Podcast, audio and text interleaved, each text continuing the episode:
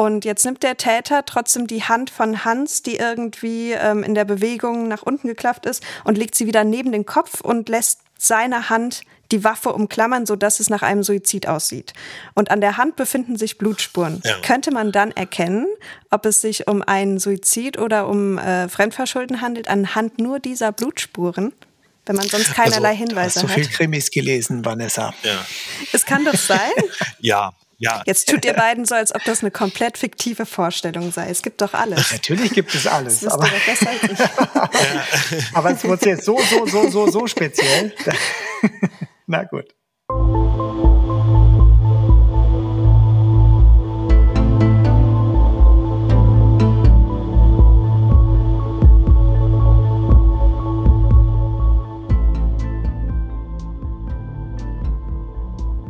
Und herzlich willkommen zu einer neuen Folge Rechtsmedizin, Dichtung und Wahrheit.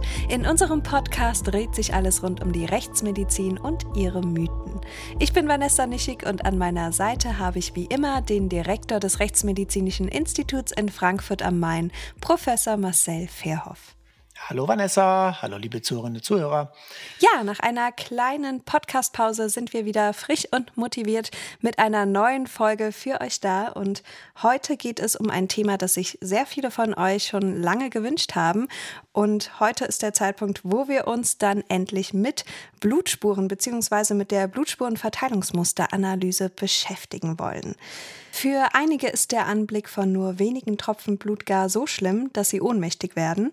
Andere wiederum schauen genauestens hin und interpretieren Blutspurenmuster an Tatorten. Ob Tropfen, Spritzer, Backspatter, als Schuhabdruck oder in Form von Schmier- oder Wischspuren, Blutspuren gelten als wichtige Puzzlestücke bei der Rekonstruktion einer Tat und spielen auch häufig vor Gericht eine entscheidende Rolle. Mithilfe der Blutspurenverteilungsmusteranalyse kann ein Tathergang oftmals besser rekonstruiert werden als durch manch einen Zeugen. In welcher Position hat sich das Opfer bei der Tat befunden? Was könnte die Tatwaffe oder das Tatwerkzeug sein? Handelt es sich bei dem Kopfschuss um einen Suizid oder doch um Fremdverschulden? Das und vieles mehr kann anhand der Interpretation von Blutspurenmustern herausgefunden werden. Ein Spezialist auf diesem Gebiet ist der Frankfurter Rechtsmediziner Matthias Kettner und wir freuen uns, ihn heute bei uns zu Gast zu haben. Hallo Matthias, schön, dass du heute bei uns bist. Ja, hallo zusammen. Äh, schönen Gruß auch an alle Zuhörer und Zuhörerinnen. Ich freue mich auch hier zu sein. Ja, herzlich willkommen.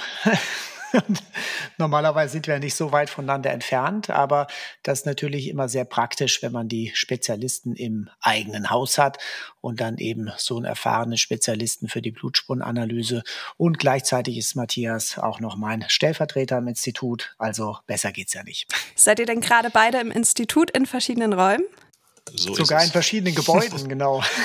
in verschiedenen Gebäuden sogar. genau.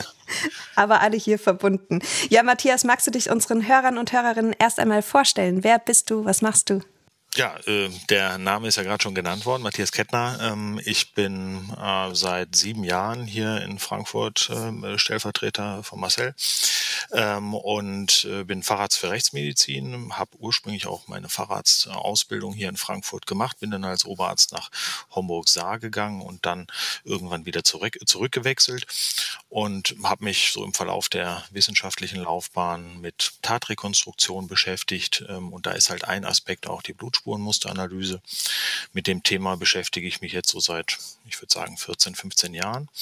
Ähm, und äh, es ist halt immer wieder ein, ein Feld, was neue Herausforderungen mit sich bringt, neue Fragestellungen.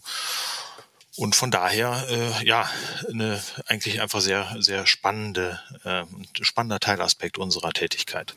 Auf jeden Fall ein sehr spannendes Thema. Bevor wir uns in Richtung der blutigen Tatorte bewegen, beginnen wir erst einmal mit einem Grundkurs in Sachen Blut. Marcel, magst du uns zu Beginn eine kleine Einführung ins Thema Blut im Allgemeinen geben über die Funktion im Körper und alles, was dazu gehört? Oh, das ist natürlich, äh, das ganz kurz zu machen und zur Einleitung ist besonders äh, herausfordernd, aber Blut hat wirklich sehr viele Funktionen und ich sage mal, die nächstliegende Funktion ist der Transport des Sauerstoffes, dass also dass der Sauerstoff, der aufgenommen wird über die Lunge, äh, dann praktisch zwischengespeichert wird in den roten Blutkörperchen, in den Hämoglobinmolekülen, die da drin sind und dann durch den ganzen Körper transportiert wird zu allen Organen, die es eben benötigt benötigen. Aber das Blut hat eben auch zahlreiche weitere Funktionen. Äh, das Abatmungsprodukt des CO2 wird über das Blut abtransportiert, wird damit gelöst. Im Blut wird zum Beispiel Zucker transportiert, damit das Gehirn insbesondere versorgt werden kann, aber auch andere Organe versorgt werden kann. Es werden Nahrungsmittel verschiedene werden aufgenommen über den Darm, über die Leber als Zwischenstufe. Im Blut werden verschiedene Hormone transportiert und der größte Teil des Immunsystems wird auch über den, über das Blut transportiert, zirkuliert, die große Gruppe der weißen Blutkörperchen, die Körperpolizei, wenn man so möchte. Und dann haben wir noch eine andere wichtige Funktion, die Blutgerinnung. Äh, wenn also Wunden entstehen, dann sorgt das Blut dafür, dass diese Wunden quasi selbst verschließen. Ja, und äh, damit haben wir jetzt so ganz groben Abriss äh, zahlreicher Funktionen und es sind noch viele weitere Funktionen, die das Blut im menschlichen Körper hat. Wie viel Liter Blut werden denn tagtäglich durch den Körper gepumpt? Also wir haben vielleicht äh, bei einem gesunden Menschen ja einen bestimmten äh, Auswurf des linken Herzens. Äh, da kann man immer so sagen, 60 bis 70 Milliliter pro Schlag werden da bewegt.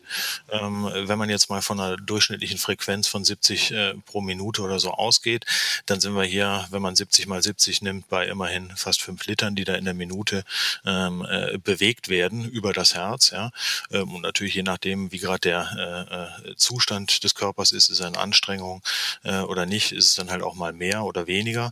Ähm, und äh, ja, wenn man das dann halt auf äh, äh, den Tag hochrechnet, da ist man dann halt irgendwo im Bereich äh, zwischen 15.000 und 20.000 Liter, ähm, äh, die da bewegt werden, wenn ich das jetzt gerade mal so grob überschlagen habe. Ja, also das ist jetzt äh, nicht sauber gerechnet. Ja, das ist schon ordentlich, auf jeden Fall.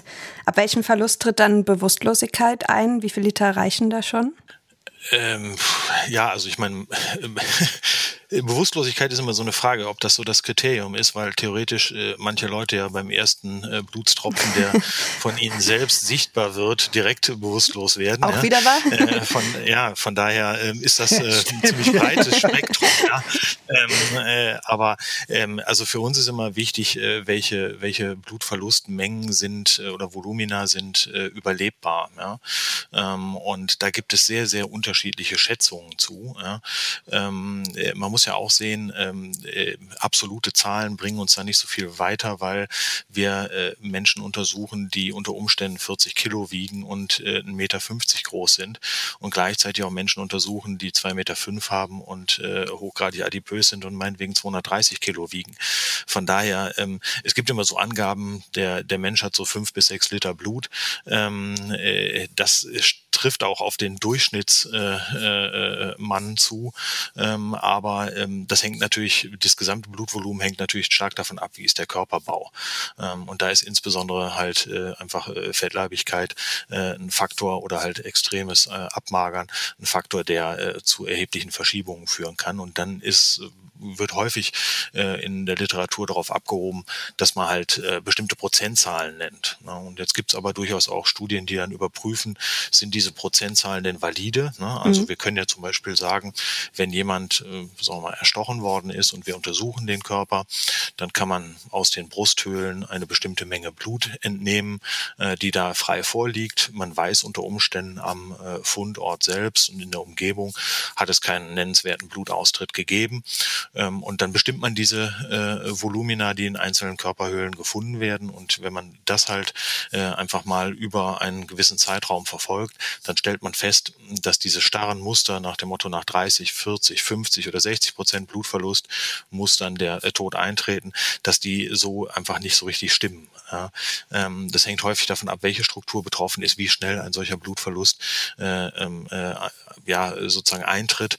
Ähm, wir haben äh, teilweise Menschen, äh, die sehr viel Blut verlieren. Das ist etwas, was jetzt auch in meinem forensischen Kontext nicht so im Vordergrund steht häufig, ähm, aber äh, halt über einen sehr langen Zeitraum. Also jemand, der zum Beispiel ein äh, Magengeschwür hat, was äh, als sagen wir, Sickerblutung äh, blutet, der kann unter Umständen viele, viele Liter Blut verlieren, ähm, aber er macht das dann halt über einen Zeitraum von ein, zwei, drei Wochen. Ja, von daher ist eine Frage der Akuität des Blutverlustes und dann auch des Volumens. Aber diese Mischung macht es dann sozusagen aus und die Frage, welche Struktur konkret betroffen ist. Also es ist wirklich ganz individuell zu betrachten, das Ganze. So ist es also starre Prozentsätze, da kann man nicht mit anfangen. Und dann haben wir ja noch mal individuell unterschiedliche Bedingungen, was den Gefäßstatus betrifft. Haben wir also Menschen, die schon zum Beispiel enge Herzkranzgefäße haben, die gerade so in, in Ruhe ihr Herz ausreichend versorgen, für die kann dann schon ein geringer Blutverlust, also 10 oder 20 Prozent dazu führen, dass die Versorgung der Herzmuskulatur kritisch wird, weil einfach sowieso schon nicht viel durchkommt und wenn da weniger Blut da ist, dann kommt es zum Herzinfarkt. Und das sind dann diese, diese relativen Herzinfarkte, nennen wir das dann.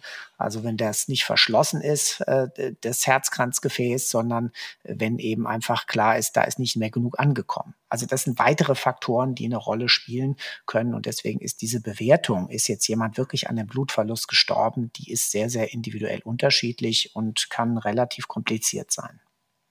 Was ich ja auch super spannend finde, die Forschung beziehungsweise grundsätzlich der medizinische Fortschritt, Innovationen sind so weit heutzutage, aber dass es noch nicht gelungen ist, Fake Blut, also Kunstblut, äh, an sich herzustellen, das wirklich die ganzen Funktionen erfüllt, sondern man ist wirklich auf Blutspenden noch immer angewiesen, wenn Menschen zum Beispiel nach einem Unfall Blut benötigen oder nach äh, speziellen Behandlungen, Therapien. Meint ihr, das wird sich in den nächsten Jahren ändern oder wie intensiv wird da geforscht?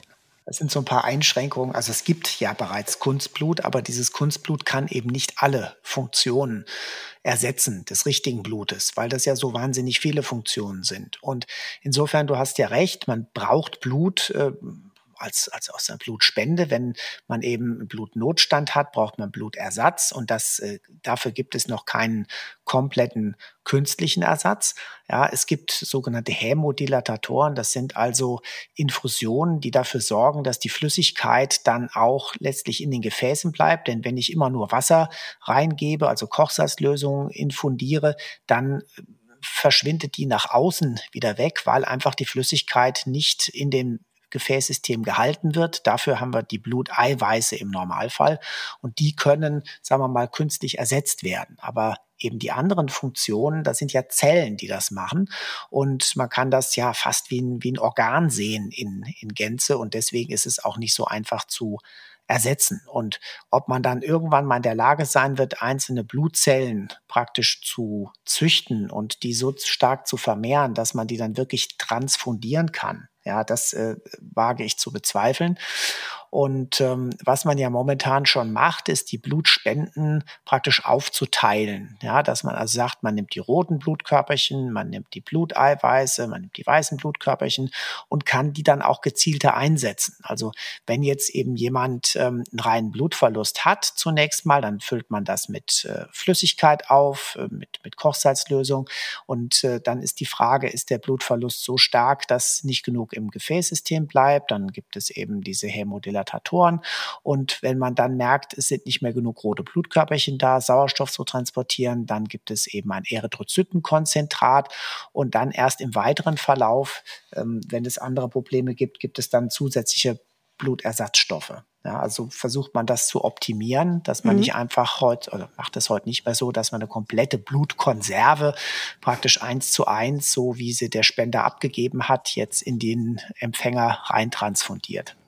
Dafür gibt es ja auch im Gesamten zu wenige an Blutkonserven.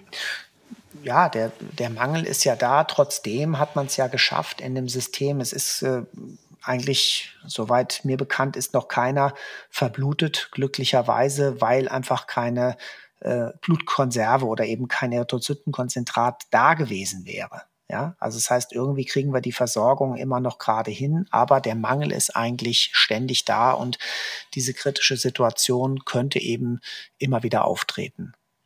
Matthias, kannst du uns als Blutspurenexperte auch ein paar Infos zum historischen Background der Blutspurenmusteranalyse geben? Also wie hat sich diese forensische Disziplin überhaupt entwickelt in den letzten Jahren? Ähm, ziemlich komisch, muss man sagen, ziemlich diskontinuierlich. Ähm, also äh, das, das erste äh, ja, größere Werk, was sich mit Blutspuren ähm, beschäftigt, ist ähm, 1895 ähm, auf den Markt gekommen. Das war ähm, ein kleines Buch von äh, dem Kollegen Piotrowski, der in Krakau damals ähm, Experimente mit Hasen gemacht hat. Das war also äh, ja schon eher ähm, sehr basal, sage ich jetzt mal, mhm. aber es war interessant sozusagen. Ja, also der hat Hasen erschlagen ähm, und das mit unterschiedlichen äh, Instrumenten und hat äh, sozusagen die daraus entstehenden Blutspurenmuster übertragen in Zeichnungen und die sind dann in dieses Buch reingeflossen. Okay. Und ja, ja, also, also ich sage ja, ist sehr basal. Mhm. ähm, ja, ähm, und ähm, äh, das ist, sagen wir mal, von dem, was jetzt sagen wir, da abgebildet ist, nicht so zu übertragen, wie wir es heute für eine vernünftige Blutspurenmusteranalyse brauchen, aber es ist sozusagen der Anfang. Okay. Und äh, dann hat es in Bezug auf Blutspuren im weiten Sinne ähm, äh, Entwicklungen gegeben ähm, über die nächsten äh, Jahre hinweg, ähm, äh, dass alle möglichen zum Beispiel Nachweismethoden für Blut entwickelt worden sind. Ähm, da ist in den 30er Jahren relativ viel äh, passiert. Ähm, äh, da ging es um äh, sozusagen äh, quasi Nachweis von Blut am äh, Fundort auf Kleidung, äh, solche Sachen. Ähm, dann sind zum Beispiel auch die ersten Hochgeschwindigkeitsaufnahmen als Fotoserien äh, gemacht worden. Ähm, und dann ist eigentlich, bricht das eigentlich so abrupt ab. Ja? Ähm, und dann gibt es in den 60er Jahren äh, in den USA eine Beschäftigung mit Blutspuren wieder. Ähm, da hat äh, der Herbert Donnell ähm, äh, McDonald, der hat äh, sich mit Blutspuren beschäftigt, allerdings aus polizeilicher Sicht. Und McDonald hat dann das zum ersten Mal auch in den 60er Jahren in einen Fall eingeführt. Und dann hat es relativ lange gedauert, eigentlich so die 70er und 80er Jahre durch, bis das allgemein akzeptiert war. Ähm, auch weil am Anfang noch nicht so ganz klar war, wie ähm, soll sowas organisiert sein, wer kann sich überhaupt äh, Sachverständiger dafür nennen oder Experte dafür nennen. Der hat ähm, 73, glaube ich, den ersten Kurs angeboten und ähm, äh, hat dann da Leute ausgebildet und ähm, ja, das ist halt ähm, so ein System muss sich dann halt erstmal etablieren und äh, Anfang der 80er Jahre hat es dann die Gründung der IABPA gegeben, der International Association of Bloodstained Pattern Analysts ähm, die dann das Ganze erstmal so organisiert hat. Und äh, das ist eigentlich so die Einheit, die über assoziierte ähm, äh, Fachverbände äh, dann Fortbildungen angeboten hat, so auch ähm, dann irgendwann in Deutschland. Und in Deutschland ist dann 2005 ähm, eine Grund Gründung der Arbeitsgruppe für äh, äh, Blutspurmusteranalyse innerhalb der Deutschen Gesellschaft für Rechtsmedizin erfolgt. Und seitdem ist das in ähm, relativ geordneten Bahnen, was so die Ausbildung angeht, ähm, äh, was natürlich nicht heißt, dass jemand, der, sagen wir mal, einen bestimmten Kurs mitgemacht hat, dann automatisch ähm, schon erfahrener Blutspurenanalyst ist, sondern das ist so, sozusagen die Basisvermittlung. Und dann muss es natürlich auch einfach Interesse geben, äh, da weiterzumachen. Ne? Aber so hat es halt immer wieder intermittierend nichts gegeben oder kaum was gegeben, was vorwärts gegangen ist. Und dann haben einzelne Personen das aufgegriffen. Also theoretisch kann man sagen, sind wir über 120 Jahre schon an dem Thema dran Wahnsinn. als Fach praktisch ähm, äh, hat es immer so Schübe gegeben, die aber auch irgendwie an Einzelpersonen festzumachen waren. Aber kann man sich das erklären im Nachhinein, warum es da immer diese Lücken gab? Oder warum es immer Einzelne übernommen haben, aber es nie so dieses Gesamtinteresse geweckt hat? Ähm, ich habe natürlich jetzt ähm, keine äh, zeitgenössische Erfahrung, wie die Aufnahme von dem Werk von Piotrowski damals war. Ja? Also ähm, da gibt's auch wenig an Kommentierung zu. Ähm, äh, von daher weiß ich nicht, ob das jetzt einfach so ein, so ein sehr am Rande des äh, äh Geschehens befindliches Werk war ähm, und einfach gar nicht so äh, quasi übernommen worden ist in den normalen Routineablauf ähm, oder ob das äh, etwas war, wo alle gesagt haben, okay, ähm, ähm, ganz, ganz interessant, ähm, aber wir haben gerade andere äh, Themen, die für uns spannend sind. Man muss ja sehen, mh, äh, sagen wir mal, Blutspurenanalyse ist halt ein Teil von ganz vielen unterschiedlichen, äh, für sich jeweils interessanten Aspekten, die man in der Rechtsmedizin und in der Kriminalwissenschaften äh, da eigentlich so ähm, äh, für sich entdecken kann. Ja? Und von daher ähm, können wir immer nur einen kleinen Teil der Leute dafür begeistern, die insgesamt zur Verfügung stehen. Ähm, und an denen hängt es dann, so ein, so ein Teilgebiet äh, fortzuentwickeln. Das gelingt entweder oder es gelingt nicht so gut. Und ich würde sagen, so seit ähm, Anfang der Nullerjahre gelingt uns das in Deutschland eigentlich recht gut. Aus Holland kommt auch sehr viel Interessantes an Forschung in dem Bereich. Ähm, und äh, das ist etwas, was sich jetzt ein Stück weit verstetigt, weil es einfach mehr Leute machen. Ich hoffe mal, dass das anhält, aber das weiß man nie. Ne? Das hängt wirklich auch an einzelnen Gruppen oder einzelnen Menschen teilweise auch, äh, wie sich was an welchem Standort weiterentwickelt. Also noch eine relativ junge forensische Disziplin, wenn man so will ja, irgendwie alt, aber irgendwie, irgendwie auch, auch immer jung. wieder jung. Ja. ja, bei euch in der Rechtsmedizin spielen Blutuntersuchungen ja auch eine große Rolle und Blutuntersuchungen erstrecken sich über die verschiedensten Bereiche in eurem Institut, sei es nun bei der Obduktion oder in der Toxikologie. Welche Blutuntersuchungen werden denn da genau bei euch durchgeführt, Marcel? Ja, die Blutuntersuchung spielt ja in der gesamten Medizin eine wichtige Rolle. Und das liegt daran, dass Blut eigentlich als stellvertretendes Medium für alle Körperflüssigkeiten genommen werden kann, mit aktuellen Werten, wenn man so möchte. Also das spiegelt einen aktuellen Zustand wider und äh, man kann eben Blut sehr kontrolliert aus der Vene herausnehmen, die Vene punktieren und dann eben Blut gewinnen. Und das ist der Grund, warum Blut in der gesamten Medizin so eine wichtige Bedeutung hat, als standardisiertes äh, Probenmaterial, wenn man so möchte. Und in der Rechtsmedizin haben wir natürlich auf der einen Seite die Obduktion, wo Blut genommen wird, wo wir eben daran sehen am Blut, wenn wir das dann forensisch toxikologisch untersuchen, welche Giftstoffe sind gerade im Blut drin gewesen zum Zeitpunkt des Todes und dann eben auch sagen können, wenn diese Giftstoffe bestimmte Konzentrationen überschritten haben, dass das hier eine tödliche Vergiftung sein konnte oder dass es vielleicht eher nicht in den tödlichen Bereich hineinkommt. Was wir natürlich noch viel mehr untersuchen, sind Blutproben von allen möglichen Menschen, die im Straßenverkehr auffällig geworden sind. Äh, die Frage, ist da Alkohol drin, sind da Drogen drin, hm, aber auch in anderen Zusammenhängen, äh, ob äh, zum Beispiel Medikamente richtig eingenommen wurden, ob Medikamente überdosiert wurden beispielsweise. Und auch da ist eben Blut das wichtigste Medium. Wenn man zum Beispiel die Alkoholwirkung nehmen würde, nimmt, dann wäre eigentlich ja am interessantesten, wie viel Alkohol ist im Gehirn. Und dann könnte man das Gehirnwasser untersuchen. Ja, aber es wäre natürlich mit viel zu viel Risiko verbunden, wenn man eben jetzt Gehirnwasser gewinnen würde in jedem Fall, wo jemand zum Beispiel fraglich betrunken im Straßenverkehr unterwegs wäre. Das ist also auch so ein Beispiel. Blut ist dann die zweitbeste Lösung, was jetzt die Aussagekraft betrifft, aber die praktikabelste Lösung. Und das ist eben wie in der gesamten Medizin. In der Molekularbiologie oder das kann man auch noch weiternehmen, äh, da haben wir ja einerseits Täternachweis in der DNA-Untersuchung. Aber ein weiteres wichtiges Gebiet ist ja auch in der DNA-Analyse die Vaterschaftsuntersuchung, also die Abstammungsbegutachtung. Da hatte Blut eben bis vor, ja, kann man sagen, etwas über 20 Jahren die allerwichtigste Funktion, weil diese Blutgruppen die man untersuchen kann. Und Blut hat ja nicht nur das AB0-System und den Rhesusfaktor, sondern hat noch etwa 20 weitere forensisch nutzbare Blutgruppen, Kell, Duffy etc. Und die hat man eben früher untersucht zur Abstammungsbegutachtung. Da wurde also dann von dem sogenannten Putativvater, von der Mutter und von dem Kind wurde Blut entnommen. Diese Blutgruppen wurden alle analysiert, serologisch. Das sind Tests, wo man also praktisch Seren dazu gibt und entweder verklumpt es, dann ist es positiv oder es verklumpt nicht. Und so wurden dann eben System für System überprüft, ob eben äh, das Kind zu beiden Eltern und insbesondere zum Vater passt.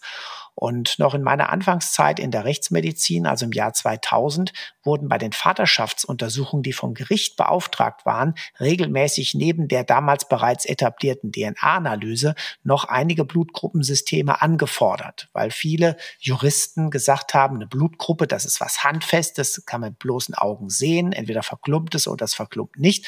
Und DNA ist so ein bisschen was, hm, naja, das kann man ja nicht sehen, das kann man nur mit irgendwelchen ähm, Geräten praktisch analysieren. Und ja, und das hat dann so 2005, 2006 hat das dann so ziemlich abgeebbt und heute untersucht man keine Blutgruppen mehr für mhm. Vaterschaftsuntersuchungen. Und das andere sind eben die tatsächlichen Spuren und dabei ist es eben so, dass äh, früher sehr große DNA-Mengen benötigt wurden ähm, und davor zum Nachweis einer Person eben eigentlich nur die Blutgruppen zur Verfügung standen. Also man musste dann praktisch von großen Blutspuren am Tatort, musste man die Blutgruppen analysieren, so gut es ging, und dann von dem Tatverdächtigen konnte das vergleichen, ob es jeweils Übereinstimmungen gab.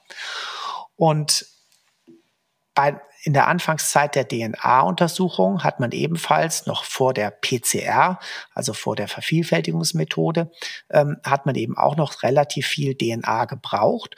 Und da ist das Besondere, dass eigentlich im Blut eigentlich gar nicht so viel DNA ist, wie man das vielleicht vermuten würde, weil eben dummerweise die roten Blutkörperchen, die ja den allergrößten Anteil der äh, der Zellen im Blut ausmachen, gar keinen Kern haben und damit auch keine DNA da drin. Ja, so dass also nur die weißen Blutkörperchen eigentlich dafür zur Verfügung standen. Und so mhm. ist man eben sehr schnell bei der normalen, sag ich mal, DNA-Analyse, bei den Vergleichsproben dazu gekommen, dass man gar keine Blutentnahme mehr macht. Viele denken das noch, man braucht eine Blutprobe, aber der sogenannte die sogenannte Speichelprobe, die eigentlich ein Wangenschleimhautabstrich ist, die ist viel besser geeignet, weil wenn ich mit dem Tupfer an der Wangenschleimhaut entlang fahre, dann habe ich so viele Wangenschleimhautzellen da dran, dass ich problemlos ein DNA-Analyseprofil bekomme und äh, das eigentlich sogar besser geeignet ist, als wenn ich von der Person eine Blutprobe hätte. Okay. Ja, also das ist so ein bisschen die Geschichte.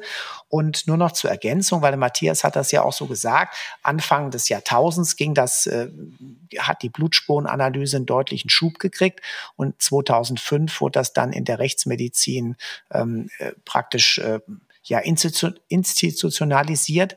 Ähm, und das hängt so ein bisschen daran, ähm, weil es hat der Matthias ja auch eben gesagt, diese unterschiedlichen Wellen, die so kommen. Es gibt Themen, es gibt neue Themen, die aufkommen in bestimmten Fachgebieten. man muss sich das so vorstellen, als die DNA-Analyse kam, 1985 ging das los, ja. Ähm, und dann war sie eigentlich bei uns schon so Anfang der 90er voll etabliert. Da hat man gedacht, mit DNA kann man alles machen. Und wenn eben von irgendeiner Person DNA am Tatort nachgewiesen wurde, dann bricht er sofort ein und sagt, okay, ich bin schuldig. Und irgendwann hat man sich aber dran gewöhnt, dass das geht. Und dann hat man sich mehr und mehr Gedanken gemacht, wie kommt eigentlich dessen DNA dahin? Und wenn die DNA aus Blut ist, wie kommt denn dessen Blut dahin? Und äh, da kann es zum Beispiel auch sein, auch bei Blut, äh, beispielsweise, ich äh, bin in irgendeiner Bank, die später überfallen wird und ich schneide mich äh, versehentlich an der Kante des, des Tisches oder so, weil die so scharfkantig ist, hinterlasse da Blut und eine Woche oder einen Monat oder zwei Jahre später, zwischenzeitlich ist das nicht gereinigt worden, weil niemand drauf geachtet hat, äh, wird die Bank überfallen und irgendjemand findet da meine Blutspur. Das ist die Frage, wie kam die da eigentlich hin? Und nachdem das immer mehr aufkam, wurde dann plötzlich wieder gesagt, Mensch, die Blutspurenanalyse ist ja doch wichtiger, als wir zwischendurch vielleicht mal geglaubt haben.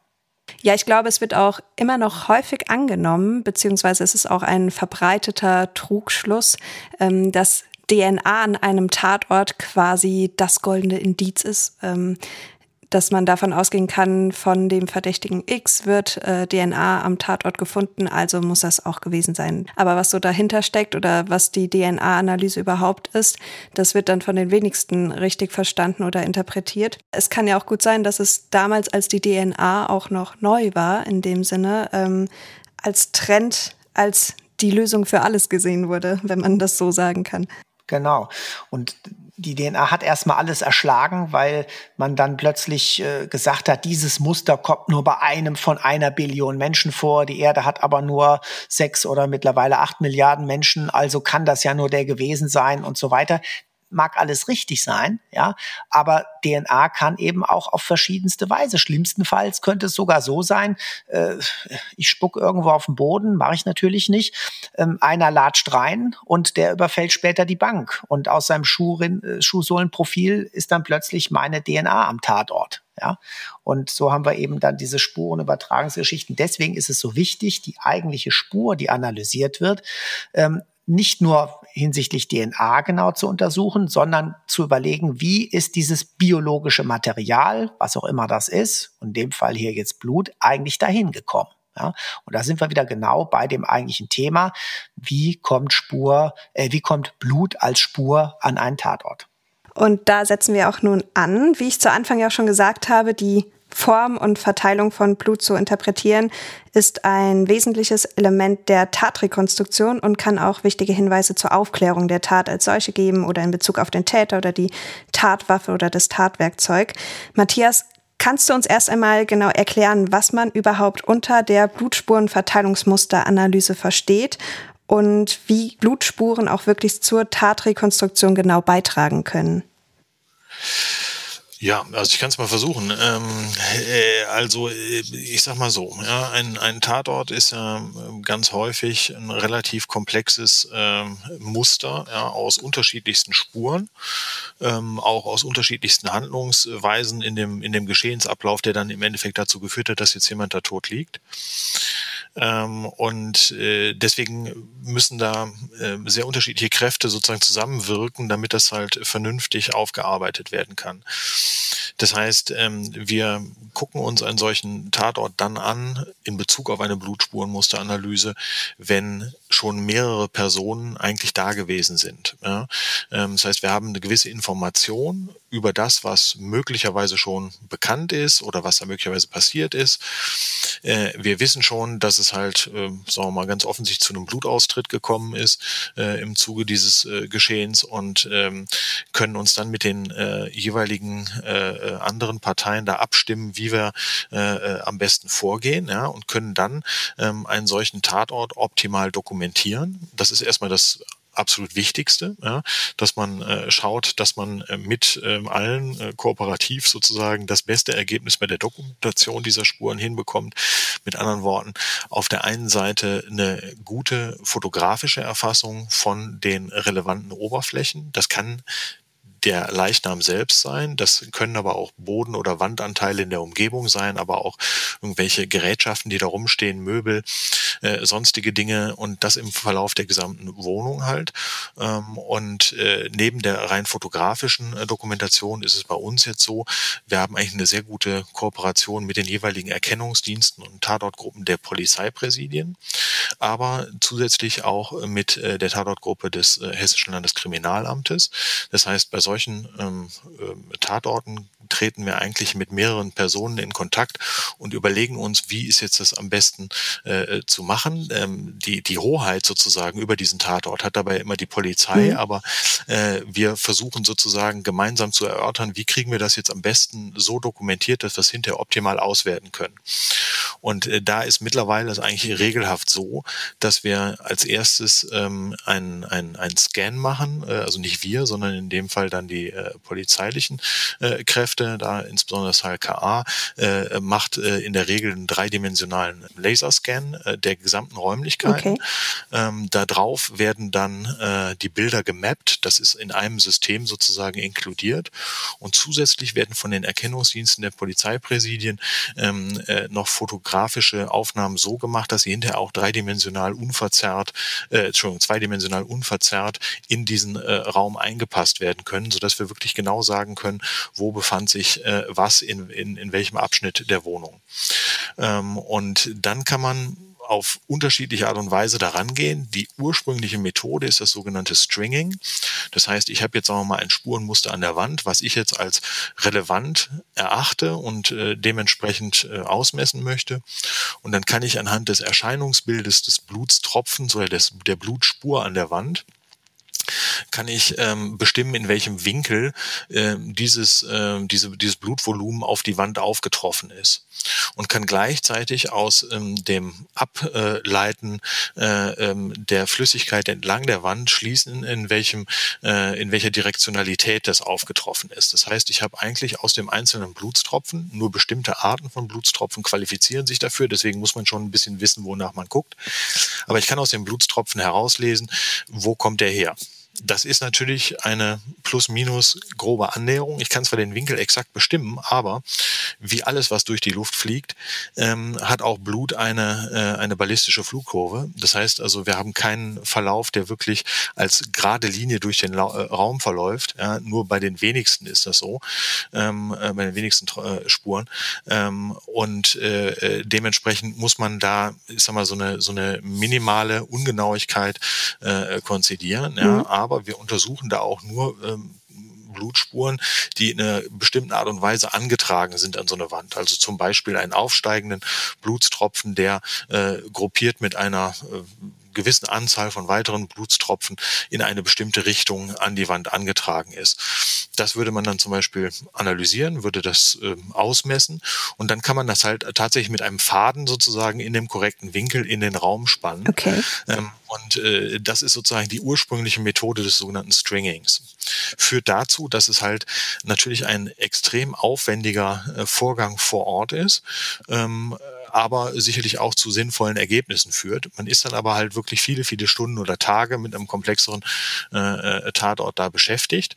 Ähm, und äh, das lebt natürlich auch äh, mit dem mit der Schwierigkeit, das hinterher so richtig plastisch darzustellen. Mhm. Ja, also wenn es denn tatsächlich mal hinterher zu einer Gerichtsverhandlung kommt, dann ist es natürlich deutlich schwieriger, ähm, äh, ein, eine Fotografie eines Raums voller Schnüre äh, sozusagen so darzustellen, wie man es eventuell mit einem dreidimensionalen Modell ähm, äh, am Computer machen kann. Ja.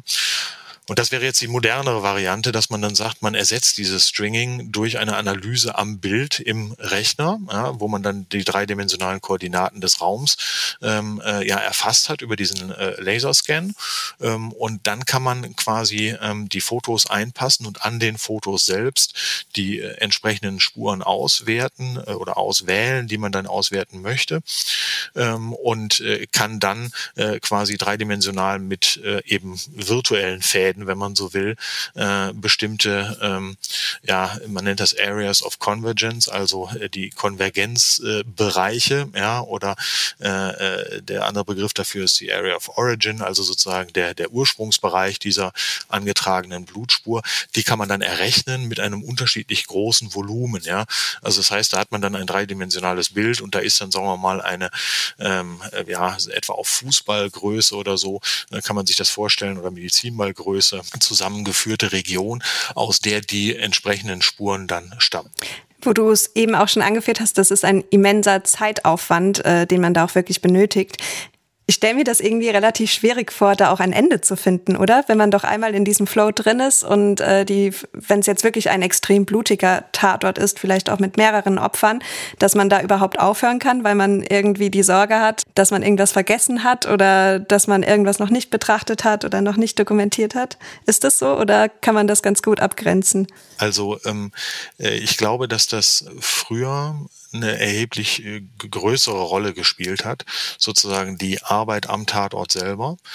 Ähm, und dass das immer mehr hingeht in Richtung äh, perfekte oder nahezu perfekte digitale Erfassung. Mhm. Ähm, das lebt natürlich auch damit, dass man halt äh, bestimmte Dinge äh, dann nicht mehr vor Ort nochmal überprüfen kann, ja, unter Umständen, weil dann vielleicht früher eine Freigabe kommt. Ähm, es hat aber einfach enorme Vorteile, einfach äh, äh, weil man natürlich in der Situation selbst ähm, äh, auch mit mehreren Leuten zum Beispiel in einem engen Zimmer ist. Ja? Ähm, Stand jetzt ist es so, da wird eine solche äh, äh, Erfassungseinheit, äh, ein solcher Scanapparat wird da reingestellt in mehreren Ebenen und dann läuft der äh, den gesamten Raum ab, ohne dass irgendjemand in dem Raum ist. Das heißt, man hat immer eine perfekte Sicht ähm, auf das, was da gescannt und fotografiert worden ist.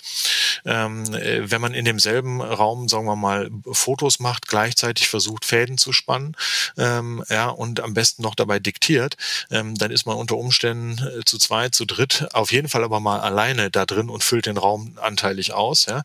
Das heißt, äh, je nachdem, wie die Räumlichkeit gestaltet ist, ist es sehr, sehr schwierig sozusagen, sich da zu bewegen, ohne an irgendetwas dran zu kommen oder nicht. Und man hat halt auch dadurch, dass man es digital aufnimmt, das für die Ewigkeit quasi konserviert. Ja. ich meine, klar, Ewigkeit und Datenträger ist immer so eine Sache, aber ähm, äh, da gehen wir jetzt einfach mal von aus. Ja.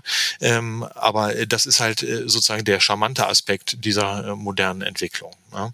Dass man halt ähm, sozusagen auch äh, später dann nochmal auf genau diesen Zustand zugreifen kann und sagen kann, okay, und jetzt analysieren wir nochmal dies und das und jenes. Und wenn dann eine äh, neue Einlassung kommt von einem der Beteiligten, die dann irgendwie das Geschehen doch anders darstellt, ähm, als es ursprünglich äh, angegeben worden ist, ähm, dann kann man sagen, okay, jetzt gehen wir mal ähm, davon aus, äh, äh das hat da und da begonnen.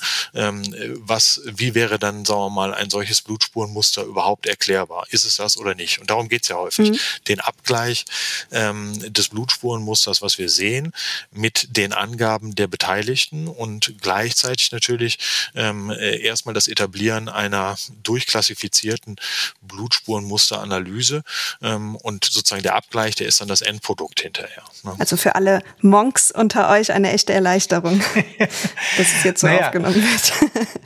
Aber wie du das ja schon vorgestellt hast, Vanessa, natürlich ist der Überblick ja das Wichtige. Ne? Und ich glaube, Matthias, das wird dir so gegangen sein, äh, dass du sicherlich früher für die Tatorte jetzt auch noch, also nicht die, die moderne, die 3D-Technik, äh, ähm, ist klar, dass dann die Tatortzeit kürzer wurde, aber äh, mit der Zeit, als du noch die Arbeit direkt am Tatort gemacht hast, äh, hast du schneller den Überblick gekriegt durch deine Erfahrung und äh, hast dann auch, denke ich, tendenziell bei vergleichbaren Tatorten weniger Zeit gebraucht.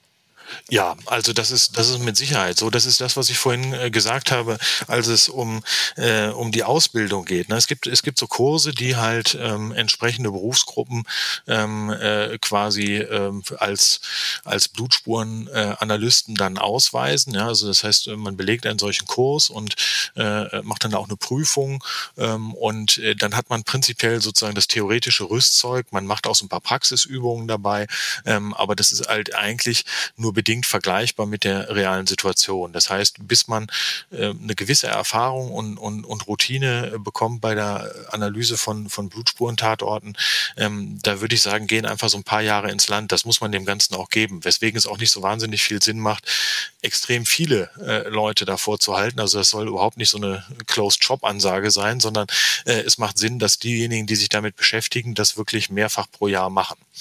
Ja, damit sie eine gewisse Routine und Erfahrung entwickeln ähm, und ähm, äh, sozusagen nicht äh, derjenige, der dann eine solche Analyse macht, das zum allerersten Mal in seinem Leben macht. Das sollte begleitet sein für viele, viele Male. Äh, mehrere Jahre im Idealfall.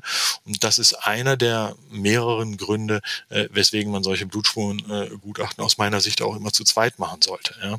Ähm, weil zunächst einmal vier Leute, äh, vier Augen mehr sehen als äh, zwei ähm, und äh, gleichzeitig dann es dann auch möglich ist, jemanden an ein solches Thema heranzuführen, ähm, ohne ihn direkt ähm, sozusagen mit der mit der Interpretation ganzer Tatorte zu überfrachten. Ja, also das ist äh, sicherlich sinnvoll und natürlich wird das Erfassen der relevanten Blutspuren über die Jahre schneller.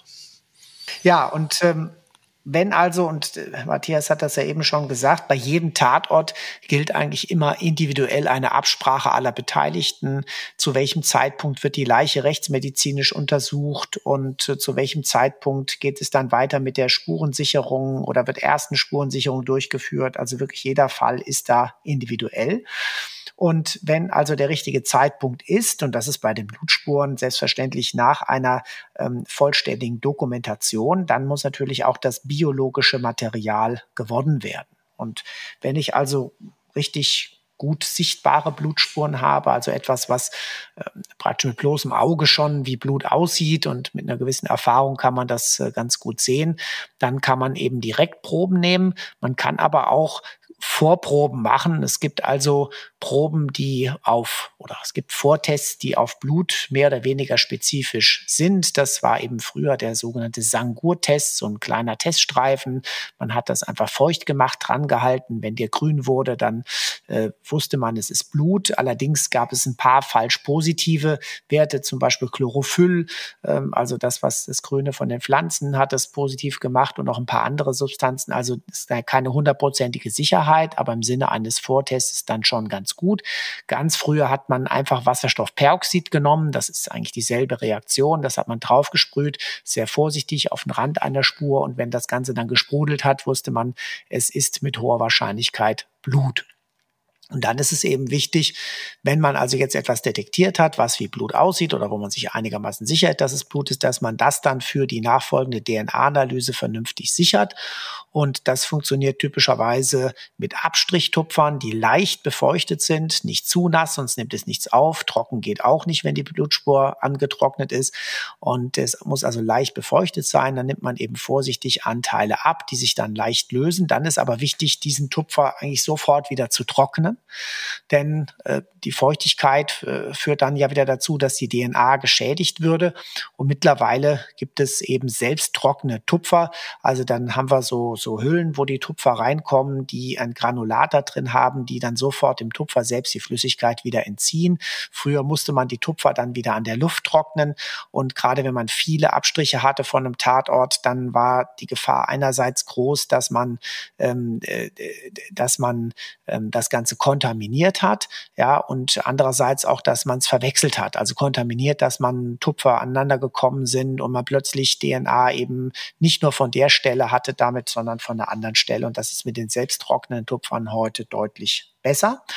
Und dann werden eben von diesen Tupfern werden dann typischerweise die DNA-Analysen durchgeführt. Es gibt andere Methoden, Spuren zu sichern, Klebefolien, kleine Klebestempel und so weiter. Das ist eher für andere Spurenmaterial wie Fasern, wie Haare, wie, wie Hautzellen. Blut kann man damit auch aufnehmen, aber eigentlich die klassische Sicherung des Blutes erfolgt mit den Tupfern. Und dann haben wir natürlich noch die spezielle Situation, wenn das Blut als solches gar nicht sichtbar ist mehr, weil zum Beispiel jemand gereinigt hat, weil die Oberflächenfarbe dessen, wo das Blut dann drauf ist, äh, sehr blutähnlich ist. Also was was ich, bräunliche Kacheln, wo man eben nicht besonders viel drauf sieht. Aber insbesondere, wenn der Täter ähm, praktisch alles versucht hat, den Tatort zu reinigen und das Blut mit bloßem Auge sichtbar zu entfernen. Und dann haben wir das Schöne, was natürlich immer so in Krimis sehr beliebt ist, die sogenannte Luminolprobe. Dieses Luminol ähm, führt eben dazu, wenn Blut dort vorhanden ist, gibt es eine Lumineszenz. Das heißt, es kommt dann eben nicht zu einem Sprudeln oder zu einer Grünverfärbung wie bei den anderen genannten Tests, sondern es kommt dann eben zu einem Leuchten. Und dieses Leuchten findet oder sieht man dann im Dunkeln eigentlich nur. Das heißt, ähm, der Raum wird sozusagen mit, mit Luminol benebelt. Die Oberflächen werden ganz fein mit Luminol bestäubt, bespritzt und dann wird das Licht ausgemacht und dann kann man eigentlich auch die kleinsten Blutreste sehen. Es schafft also niemand mit normalen Reinigungsmitteln eben Blut vollständig zu entfernen. Und wenn man dann eben von den Stellen der, der größten Lumineszenz, wenn man dann wiederum Abstriche mit dem Tupfer nimmt, dann hat man auch typischerweise eine erfolgreiche DNA-Analyse davon. Und zu diesem Verfahren haben wir auch auf unserer Instagram-Seite einen interessanten Beitrag von Silvan Bormann, der auch schon bei uns hier zu Gast war, ähm, von der Polizei Hannover, der mehr über forensische Lichtquellen erzählt. Ja, wenn also an einem Tatort Blutspuren vorhanden sind, dann gilt es, diese zunächst zu erfassen. Sie werden beschrieben, dokumentiert und dann kommt der interessanteste Part, die Interpretation dieser Blutspuren bzw. deren Verteilungsmuster. Matthias, du hast es vorhin schon angerissen. Man kann Blutspuren hinsichtlich ihrer geometrischen Form, Größe, Verteilung, Geschwindigkeit kategorisieren. Hat man da mittlerweile fixe Schemata erarbeitet, nach denen man vorgeht oder wo man schon im Vorhinein weiß, ah, die kleinen Sprinkler stehen für eine hohe Geschwindigkeit, größere einzelne Tropfen für einen langsamen Blutfluss. Wie geht ihr da genau vor?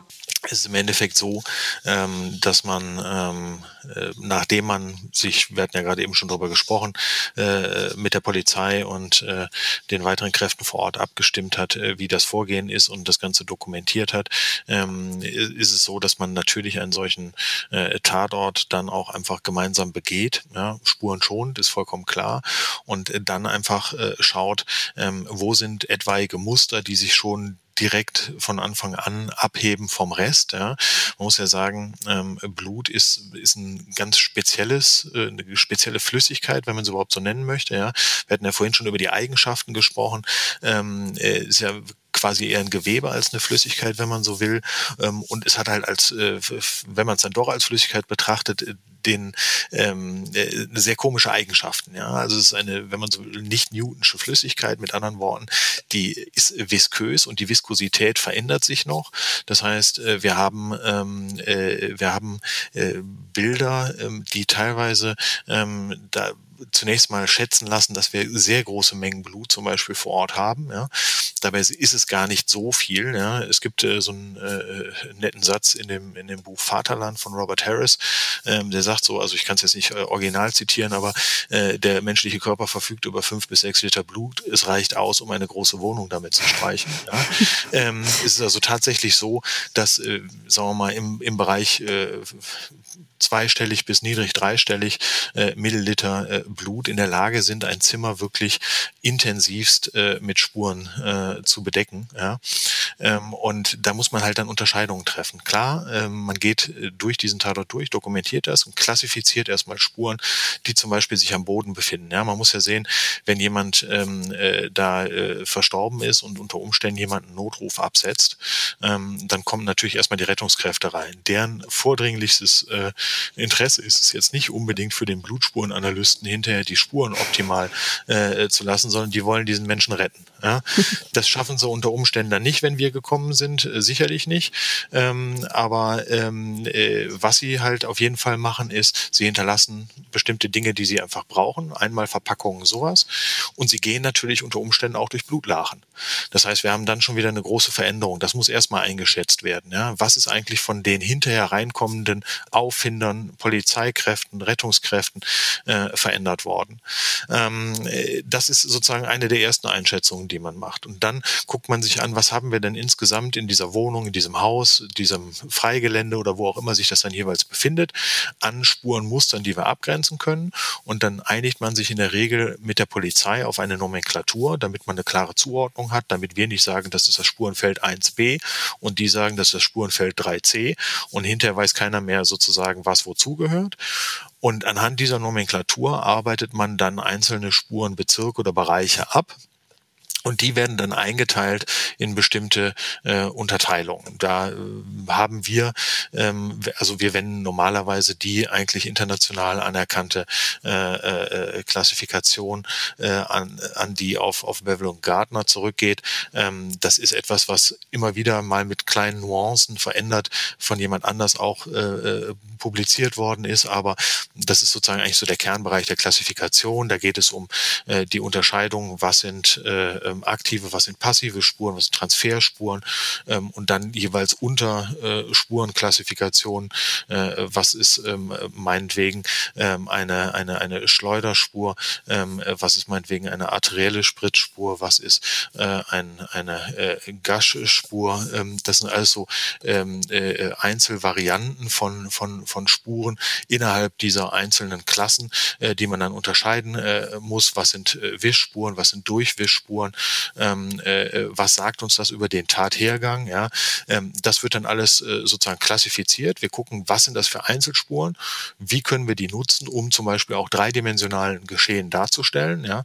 Man muss ja sagen, wenn ich jemanden jetzt mit dem Hammer auf den Kopf schlage oder mit dem Beil, dann entsteht beim ersten Schlag meinetwegen eine blutende Wunde, aber der erste Schlag als solcher muss nicht zwangsläufig zu einer zu einem Blutfreisetzen ähm, äh, durch das Werkzeug führen. Ja? Mhm. Also das heißt, wenn ich da schlage, dann ist das noch nicht mit Blut bedeckt, aber in dem Moment, wo ich dann in die blutende Wunde wieder reinschlage, entsteht quasi in das äh, äh durch durch das Treffen in äh, das Blutvolumen hinein äh, schon mal äh, ein Austritt nach, von Blut äh, nach außerhalb äh, dieser Wunde und äh, ich kann unter Umständen dann auch dieses Blut mit dem mit dem Hammer oder was auch immer es ist äh, mitnehmen und durch die nächste Ausholbewegung setze ich dann wiederum Blut von dem äh, Gegenstand äh, frei, was sich dann unter Umständen an der Decke äh, äh manifestiert oder an einer gegenüberliegenden Wand.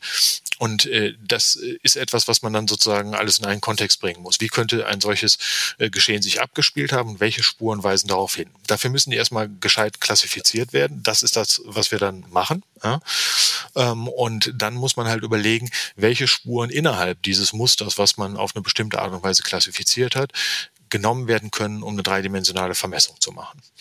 Und wenn man das hat, dann kann man ähm, äh, einen Raum sozusagen mit äh, Areas of äh, Origin äh, versehen ja, ähm, und kann sagen, okay, wir haben eine Entwicklung von hier nach da nach da. Wir können natürlich keine Zeit aus der Spur ablesen, ähm, aber was man sagen kann, ist sozusagen, was Sinn macht als Entwicklung. Ja? Ähm, das muss nicht zwangsläufig so sein, ähm, aber äh, wir sagen ja auch nicht, dass aus einem Blutspurenmuster heraus ein zweifelsfreier Ablauf ohne jegliche Angabe möglich ist, sondern wir sagen, die Spuren sprechen für eine Einwirkung dort, eine Einwirkung dort und so weiter. Und dann geht es halt um die Frage, wie kriegt man einen Abgleich hin mit einer Einlassung. Manchmal gibt es ja auch mehrere Einlassungen und dann muss man halt überlegen, okay, passen die von uns vorgefundenen äh, Spurenkonstellationen zu dem, was dort gesagt wird. Mhm. Und wenn nein, an welcher Stelle passt es nicht? Ähm, und das ist dann sozusagen Teil des Gutachtens. Was dann mündlich zum Beispiel auch bei Gericht erstattet wird. Schriftlich machen wir natürlich eine Ausarbeitung dazu, aber es ist ja ganz häufig so, dass im Rahmen eines Prozesses ähm, dann eine zumindest in Nuancen andere Angabe von einem Angeklagten oder einem Zeugen kommt, als es vorher der Fall war. Die Leute stehen ja unter dem Eindruck dieser dieses Geschehens mhm. in dem Moment, wo sie dann bei der Polizei das erste Mal was sagen. Und unter Umständen sind die so aufgeregt, dass sie sich nicht wirklich ähm, äh, die gesamten Geschehnisse vor Augen führen können. Unter Umständen ist es auch so, dass man mit einer längeren Nachdenkzeit Dinge da hinzuinterpretiert oder einfach einem andere Sachen noch einfallen. Das heißt, wir haben häufig eine leicht geänderte äh, Geschehensangabe dann hinterher im Verlauf eines Prozesses. Und darum geht es natürlich dann auch, das sozusagen mündlich dann äh, nachzubewerten. Ne? Oder halt auch im besten Fall einfach schweigen. Dann wird das Ganze nochmal vielleicht etwas komplizierter auch für euch. Genau, genau. Juristin. Ja. Wie unterscheiden sich denn ganz grob zum Beispiel die Blutspurenbilder von Schlag- und Stichverletzungen? Kann man das so pauschal sagen? Naja, also ähm, äh, das hängt jetzt, nee, so pauschal kann man es eigentlich nicht sagen. Ähm, also klar gibt es Schlagspritzspuren, ja, ähm, und klar gibt es auch Spuren, wie man sie häufig bei Stichverletzungen findet. Aber der Punkt ist natürlich, wenn ich jetzt eine Stichverletzung, sagen wir mal, im, im, im Hals oder im Bauchbereich äh, beibringe ja, ähm, und äh, am besten noch in einer dynamischen Situation äh, und in dem Moment, wo ich das Messer herausziehe, dreht derjenige, der da gestochen worden ist, ähm, den Hals wieder in die, in die andere Richtung. Oder ähm, äh, der Bauch äh, ist, sagen wir mal, in einem leicht verdrehten äh, äh, Modus gestochen worden und dann dreht er wieder zurück. Dann habe ich ein Kulissenphänomen des Weichgewebes und dann muss eigentlich gar nicht groß Blut austreten. Und ich habe unter Umständen, je nachdem, wie auch so die Haut beschaffen ist, ob ich durch etwas durchsteche, was von, von Textilien bedeckt ist, also Kleidung, ja, äh, habe ich unter Umständen noch einen Abstreifeffekt, äh, wenn ich das Messer durch die Textilien ziehe. Ähm, und dann äh, habe ich natürlich eigentlich überhaupt kein Blutspurenbild außerhalb. Mhm. Ja. Ähm, das heißt, ähm, natürlich habe ich manchmal eine Situation, wo ähm, ein blutiges Messer dann halt beim nächsten Aushol, äh, bei der nächsten Ausholbewegung dann von der Klinge Blut verliert ja, und dementsprechend halt meinetwegen im Bereich Decke oder hinter dem äh, Stechenden äh, zu einem Spurenmuster führt. Ähm, aber ich muss es gar nicht haben. Wohingegen es beim Schlag so ist, wenn ich jemanden einfach schlage ja, äh, und er daran verstirbt, also nehmen wir es mal an, ich nehme einen Fäustel oder so, ja, und, und, und schlag dem äh, den auf den Kopf und er, er liegt diesen Verletzungen, die durch den ersten Schlag gesetzt worden sind, ähm, dann äh, ist es so, dass wir eine Quetschrisswunde haben, die in der Tiefe natürlich dann eine weitere Verletzung des knöchernen und im Endeffekt auch Hirngewebes nach sich ziehen wird, ähm, die aber eigentlich nur ähm, quasi passiv ähm, ausläuft in dem Moment, wo derjenige auf dem Boden liegt. Das heißt, da wird sich dann eine Lache draus bilden und wir haben eigentlich gar nicht großartig was äh, an Spurenmuster. Schlage ich jetzt aber demjenigen fünf oder zehnmal mit dem Fäustel in einen ähnlichen Bereich des Kopfes, habe ich halt ein dicht gestelltes Bild, je nachdem, wo ich mich befinde, an Spritzmustern. Ja? Also ich habe es auf jeden Fall. Die Frage ist nur, wie gut ich es abgrenzen mhm. kann. Ne? Wenn der in einem sehr weiten Raum in der Mitte steht, ähm, dann habe ich halt ganz viele Spuren auf dem Boden, mit denen ich aber nur bedingt was anfangen kann. Ich kann sehen anhand der radiären Ausbreitung, äh, wo der sich in etwa befunden haben muss zur äh, Beibringung äh, des Schlages. Aber sagen wir mal, die, Dreidimensionalität, die kriege ich nur sehr bedingt hin. Ähm, und äh, wenn ich das aber jetzt nochmal in der Umgebung eines Gegenstandes, einer Wand oder wie auch immer mache, ähm, dann habe ich unter Umständen eine klare Verteilung von Spurenmustern, ähm, äh, wie sie halt in äh, einem solchen Rahmen entstehen und kann aus den einzelnen Spuren an der Wand dann ganz gut sagen, okay, ähm, wir haben hier einen Abstand von so und so viel Zentimetern von der Wand und das Ganze müsste in etwa in einer Höhe von und dann kommt halt äh, ein Bereich, der je nachdem, wie viele Spuren da sind und wie gut das im Endeffekt äh, äh, matcht mit äh, weiteren äh, Spuren, die wir äh, da finden. Ähm, äh, das kann kann mal in der Größe, wie ich vorhin schon sagte, eines Medizinballs sein, aber im Idealfall, wenn wir jetzt schon bei den Sportgeräten sind, ähm, äh, geht es eher in Richtung Handballgröße oder so. Ja, und das ist natürlich auch wichtig, dass man Feld so klein wie möglich gestaltet. Ähm, oder was heißt gestaltet? Es ist so, wie es ist, aber dass es dann halt von der Messtechnik her so äh, ist, äh, dass es äh, überhaupt die Unterscheidung zwischen unterschiedlichen Positionen äh, gestattet. Ja. Es ist ja für einen Juristen in einem solchen äh, Verfahren, sowohl für die Staatsanwaltschaft als auch für die Verteidigung, wichtig, äh, um sozusagen ihre Strategie aufzubauen und fürs Gericht auch wichtig, um da vernünftig darüber entscheiden zu können, ähm, äh, wie äh, jemand da äh, aufeinander getroffen betroffen ist. Ist das jemand, der im Bett gelegen hat? Ist das jemand, der irgendwo gesessen hat? Ist das jemand, der gestanden hat? Das sind ja unterschiedliche Ausgangspositionen. Wir können natürlich nie sagen, ob derjenige, der im Bett gelegen hat, auch geschlafen hat. Aber darum geht's ja auch gar nicht. Ne? Äh, und wir können auch nicht sagen, ob derjenige, der im, im Sessel gesessen hat, äh, irgendwie weggedämmert war. Ja, aber ähm, äh, äh, es geht ja erstmal darum, sozusagen klare Positionen zu etablieren, in äh, denen eine solche Auseinandersetzung stattgefunden hat. Und alles weitere weitere ist ja dann im Endeffekt auch die juristische Wertung. Ähm, aber da darauf kommt es halt äh, für uns an sozusagen. Aber jetzt der Ursprungsansatz war ja die Unterscheidung zwischen stumpfer und scharfer Gewalt quasi. Genau. Ähm, und das funktioniert nur dann, wenn wir halt mehrere Verletzungen haben oder wenn wir bei einer scharfen Gewalteinwirkung ähm, auch entsprechende weitere Spuren haben. Ja, also zum Beispiel ähm, äh, das, was weswegen wir ja auch sagen, dass die Kombination aus Sektion und Blutspurenanalyse äh, durchaus Sinn macht, ja, dass man halt äh, Kenntnis davon hat, was für Verletzungen sind denn tatsächlich in der Sektion aufgefunden worden, auch aus eigener Erfahrung weiß, ähm, was für Blutmengen können über die davon betroffenen Gefäße freigesetzt werden, welche Qualität haben diese Gefäße, also arterielle, venöse Spritzmuster unterscheiden sich wirklich substanziell, ähm, auch weiß, wie in welcher Körperregion und bei diesem konkreten Menschen am Sektionstisch quasi etwaige Kulissenphänomene ausgesehen haben. Also war da genug Weichgewebe, was quasi äh, dieses Gefäß verdecken konnte oder war es ein sehr offener Schnitt zum Beispiel, ja, wo dann halt wirklich äh, Blut in einem äh, enorm starken Ausmaß äh, dann als arterielle Blutung zum Beispiel im Halsbereich dann nach außen treten kann und wirklich auch sehr große Spurenmuster äh, setzen kann, die ganz charakteristisch auch aussehen. Ähm, all das zu wissen sozusagen und dann zu integrieren, das ist halt äh, wirklich relevant.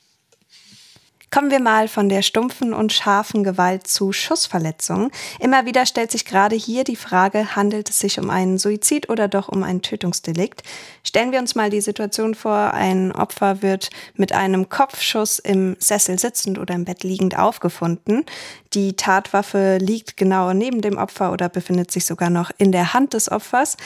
Was können denn in diesen Fällen Blutspuren dazu beitragen oder was kann man anhand der Blutspuren erkennen, ob es sich wirklich um einen Suizid oder doch um ein Tötungsdelikt um Fremdverschulden handelt? Naja, also sagen wir mal so, man kann eigentlich immer nur ähm, Zeichen ähm, äh, abgrenzen, die in eine Richtung weisen. Ne? Also ich sag mal, es gibt wahrscheinlich ähm, keine Möglichkeit mit letztendlicher Sicherheit vollständig auszuschließen, dass unter allen möglichen Bedingungen jemand einen Suizid vortäuscht. Ja? Ähm, aber Aber ähm, äh, es gibt einfach Dinge, die darauf hinweisen. Wir haben halt äh, bei äh, Verletzungen, das ist in der Regel ein Kopfschuss, äh, war ja gerade eben auch äh, die Frage, ne? ähm, äh, wenn man wenn man einen Suizid da hat, dann ist es natürlich so, dass auf der einen Seite das Projektil in den Kopf eindringen muss, sonst haben wir halt nicht den Suizid. Ähm, gegebenenfalls auch auf der anderen Seite wieder aus heraustritt. Ähm, wir haben dann äh, äh, Stigmata sozusagen für den Einschuss typisch, können daraus auch den Abstand bestimmen. Nehmen wir jetzt mal an, wir haben meinetwegen das, was halt für einen absoluten Nahschuss äh, äh, gilt, ja, alles vorliegen an Zeichen, haben da ein Waffengesicht und äh, haben irgendwie äh, Schmauchhöhlen und ein Periost und ähm, äh, nehmen wir jetzt mal an, das ist alles dann so, ja, dann ist natürlich immer noch die Frage, hatte sich selber die Waffe an die Schläfe gehalten oder war es jemand anders? Dann kann man wiederum anhand der Blutspuren äh, äh, die sich daraus ergeben, ähm, ganz gut darauf schließen, dass zumindest mal die Hand äh, sich in diesem Bereich be befunden hat. Und dann ist natürlich auch so, dass wir nicht nur Blutspuren uns da angucken, sondern die erste und wichtigste Untersuchung äh, bei so einem Schussdelikt ist natürlich auch die auf Schmauch. Ja?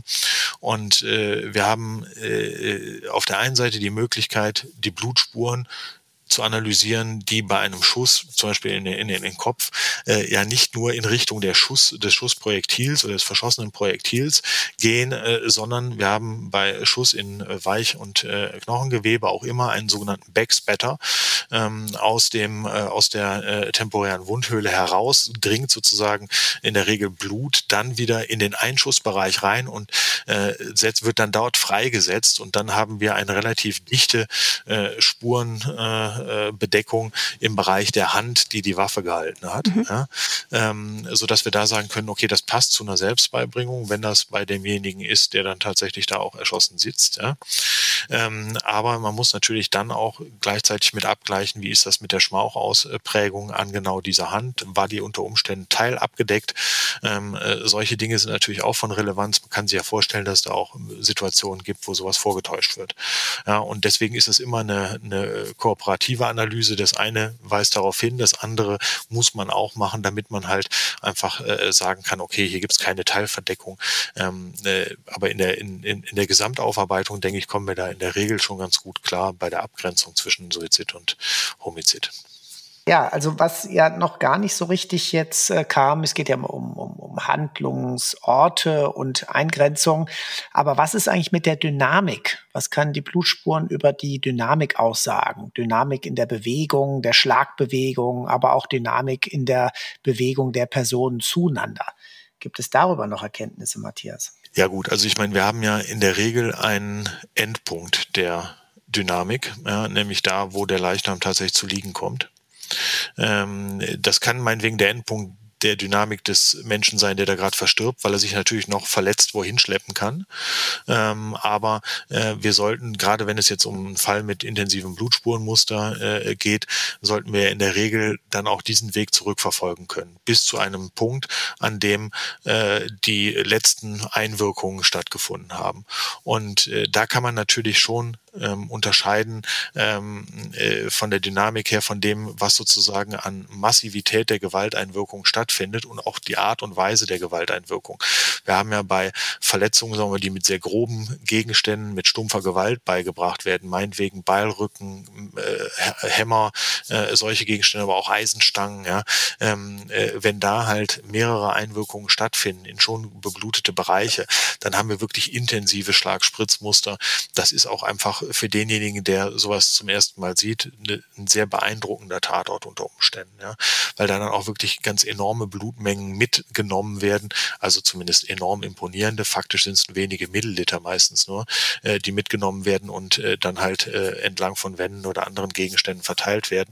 Und dann kann man halt ähm, äh, sozusagen von der Lage der Leiche eine Rückverfolgung unter Umständen machen über mehrere Räume. Das ist also tatsächlich auch teilweise so, dass Geschehen, ähm, die können können homizidal, aber auch suizidal sein im, im Extremfall, äh, dass sie sich dann teilweise über mehrere Räume erstrecken und man sehr gut eigentlich einen Ablauf äh, abgrenzen kann. Wo ist dann vielleicht nochmal was abgelegt worden? Wo hat sich jemand festgehalten?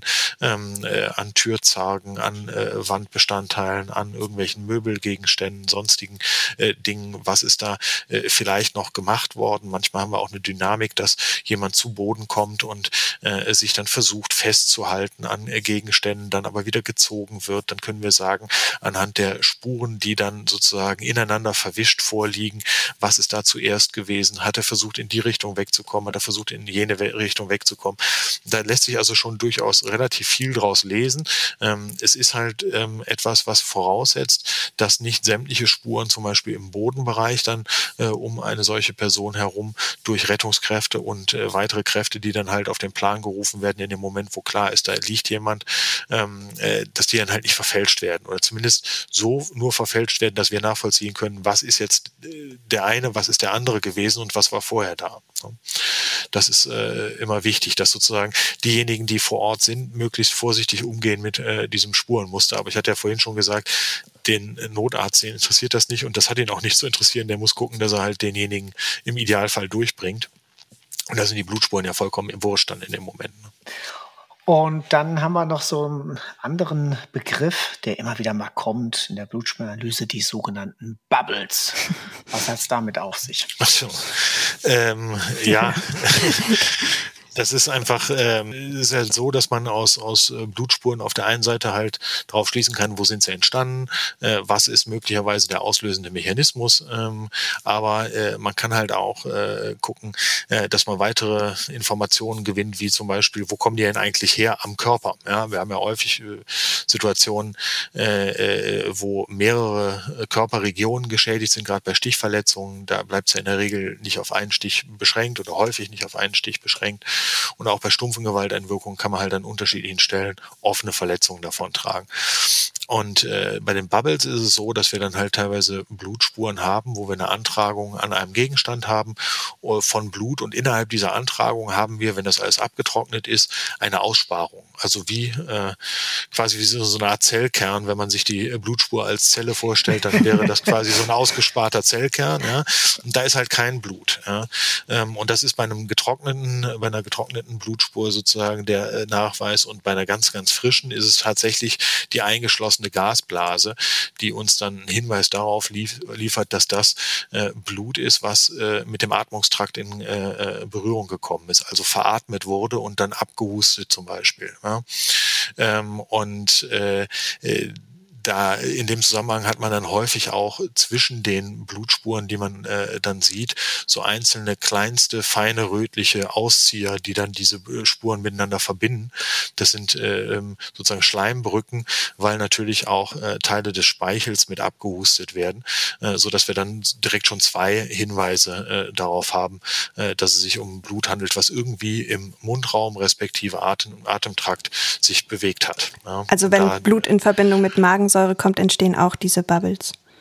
Nee, mit Magensäure nee? nicht. Äh, okay. Also mit, mit, dem, mit dem Atemtrakt. Ne? Okay, okay. Ähm, also wirkliche Veratmung. Äh, Blut, was mit Magensäure in Kontakt äh, käme, würde dann ausfallen und äh, würde dann äh, halt zu dem, was man, wenn es in Masse auftritt und äh, dann tatsächlich über den physiologischen Weg ausgeschieden wird, Teerstuhl nennt. Okay. Ja, oder wenn es ausgebrochen wird, dann Kaffeesatz. Ne? Dann Kaffeesatz, die, genau. Die andere Seite, genau. Hm. ja, und Schön. dann hattest du, also den haben wir diesen, dieses schöne Wort der Bubbles, die ja relativ bekannt sind. Und du hast ja gesagt, also es, die Regionen, die getroffen wurden. Es gibt ja auch Unterschiede dann ja zwischen der Größe der Verletzung, aber insbesondere welche Gefäße verletzt sind. Also haben wir arterielle Blutungen oder haben wir venöse Blutungen oder einfach nur so offene Wunden? Wie kann man die unterscheiden? Ja, also im Idealfall gibt es dafür ganz spezifische Muster. Ne? Der Idealfall tritt dann ein, wenn, ähm, also wenn man das überhaupt als Idealfall bezeichnen möchte. Also für die gutachterliche Beurteilung ist das ein Idealfall, für den Betroffenen sicherlich nicht. Ne? Ähm, aber wenn man es jetzt einfach mal so bezeichnen möchte, dann ist der Idealfall äh, der, wo ein Gefäß tatsächlich offen blutet. Ja, ähm, und dann kann man natürlich sehr schön unterscheiden zwischen Hochdruck- und Niederdrucksystem. Das heißt, wenn wir eine venöse ähm, äh, Gefäßschädigung haben, dann haben wir ein äh, Herausrinnen oder aber auch ein also auch voluminöses Austreten von Blut, aber ohne größeren Druck. Ja? Und wenn wir ein arterielles Gefäß haben und das ist etwas kleiner, dann hat man das, was man Arterial Rain, also arteriellen Regen nennt, ja? Ähm, äh, wo man dann also sozusagen eine Tröpfchenspur, die sehr dicht gestellt ist, am Boden entlang zum Beispiel verfolgen kann. Da kann man eigentlich schon relativ gut sagen, ähm, äh, das ist verdächtig auf ein, auf ein kleineres bis mittleres arterielles Gefäß, was da blutet, häufig so im Handbereich oder so, ja, äh, oder, oder Handgelenksbereich. Ähm, äh, und wenn man da äh, jetzt auch mal eine Eröffnung am Hals hat und hat dann die Halsschlagadern äh, wirklich äh, eben nicht verdeckt durch Weichgewebe ähm, blutend, dann äh, haben wir teilweise diese arkadenartige Zeichnung an Wänden, äh, wo man dann wirklich ähm, auch über eine gewisse Distanz äh, sieht, dass massiv Blut angetragen wird und dann einfach so bogenförmig äh, immer wieder sozusagen, dann kann man dann abgrenzen, wie viele, äh, äh, wie viele äh, Herzschläge, äh, wenn man so will, dieses Phänomen da in dem Bereich halt äh, stattgefunden hat, weil man halt wirklich diese Arkaden sieht. Das ist schon sehr beeindruckend. Also. Das kann ich mir vorstellen. Und äh, wie wird eigentlich dann ein blutiger Schuhabdruck am Tatort abgenommen? Macht man das überhaupt so? Ähm, also der Hintergrund ist folgender, ne? Ähm, wenn man sagt, wie wird ein blutiger Schuhabdruck abgenommen, der wird gar nicht abgenommen, der wird fotodokumentiert und dann abgerieben. Ähm, also der wird nicht wie draußen, sagen wir mal, in der Erde ausgegossen oder sonst was, ja? äh, oder oder da wird keine Abformung von gemacht oder so. Ja? Was man halt manchmal macht, wenn das nicht gut nachweisbar ist, äh, ist, dass man so ein bisschen Leukokristallviolett äh, äh drüber äh, äh, sprüht und dann verfärbt sich das das dauerhaft und dann kann man ganz gut Fußspuren da abgrenzen, aber die werden halt auch nur fotografiert. Hat aber den Nachteil, dass der Boden danach eigentlich nicht mehr so gut gebrauchbar ist. Ja? Also ähm, von daher wird das nur selten gemacht. Aber dass man die sichert oder so komplett aufnehmen würde, das ist eigentlich unüblich. Wenn, dann könnte man das am ehesten mit so PVL machen oder so. Ja, und damit sind wir auch am Ende unserer Folge über die Blutspurenmuster so langsam angelangt. Zum Abschluss habe ich noch eine Frage an euch beide. Und zwar gibt es einen Fall, bei dem die Analyse der Blutspurenverteilungsmuster entweder besonders fordernd ähm, oder aufregend war oder auf irgendeine Art und Weise so beeindruckend, dass er euch bis heute im Kopf geblieben ist?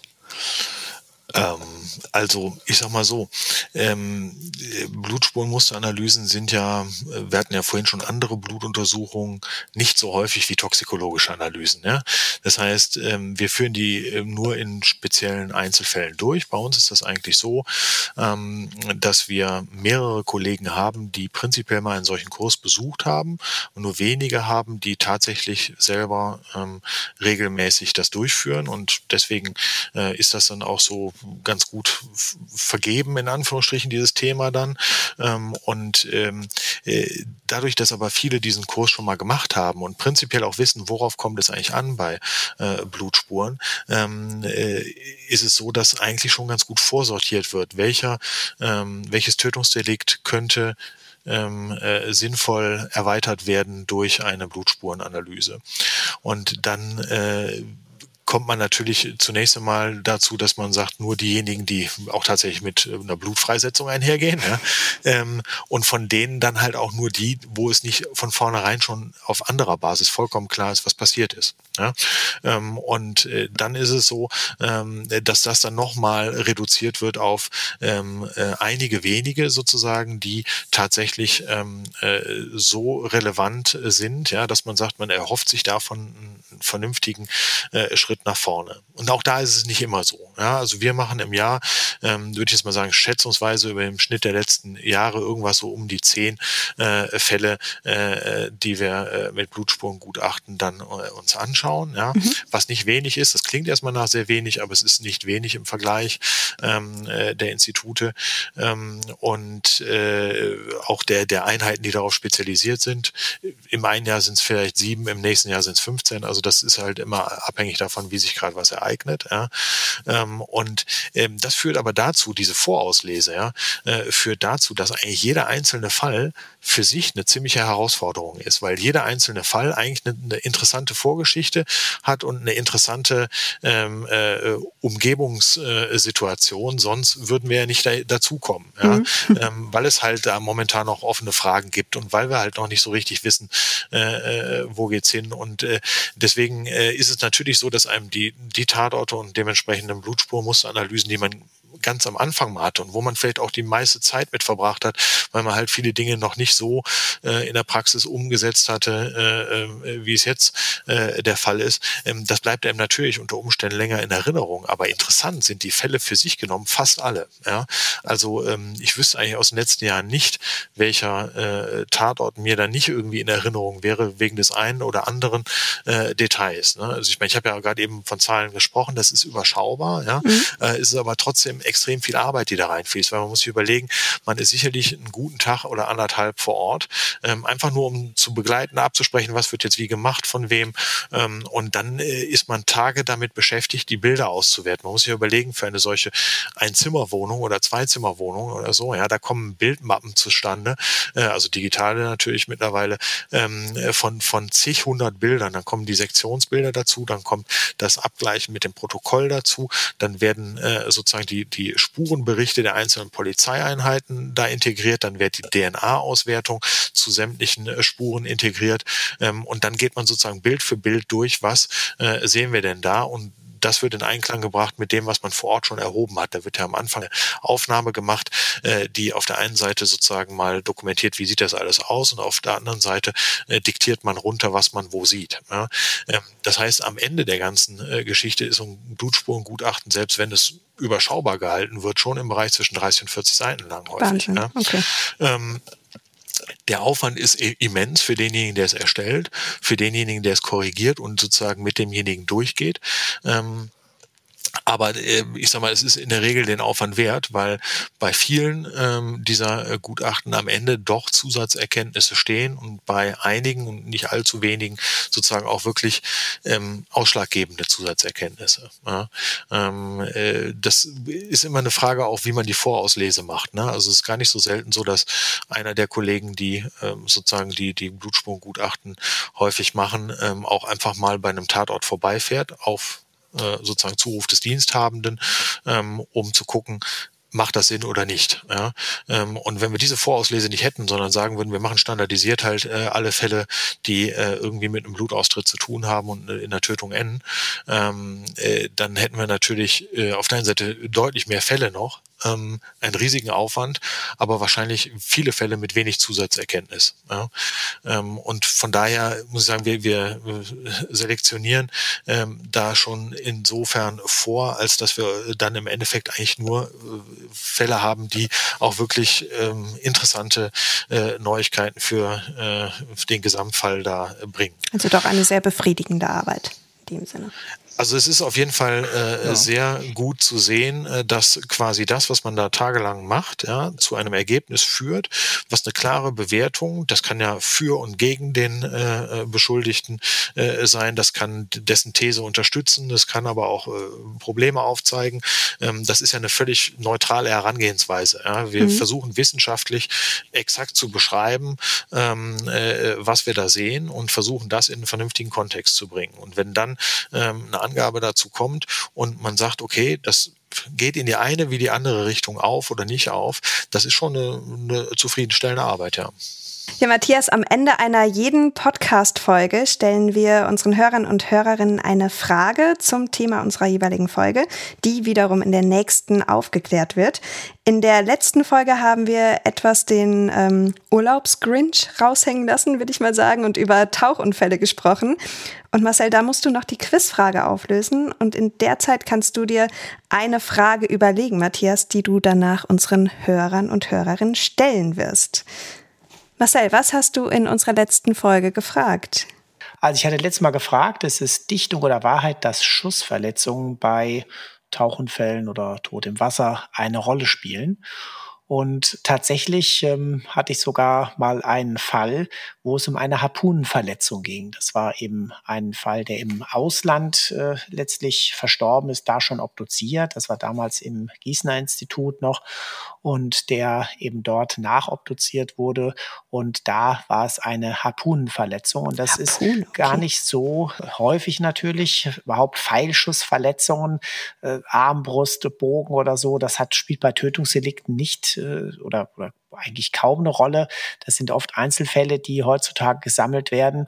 Aber letztlich sind es eben auch Schussverletzungen, nur nicht mit einem Projektil, sondern mit einem Pfeil.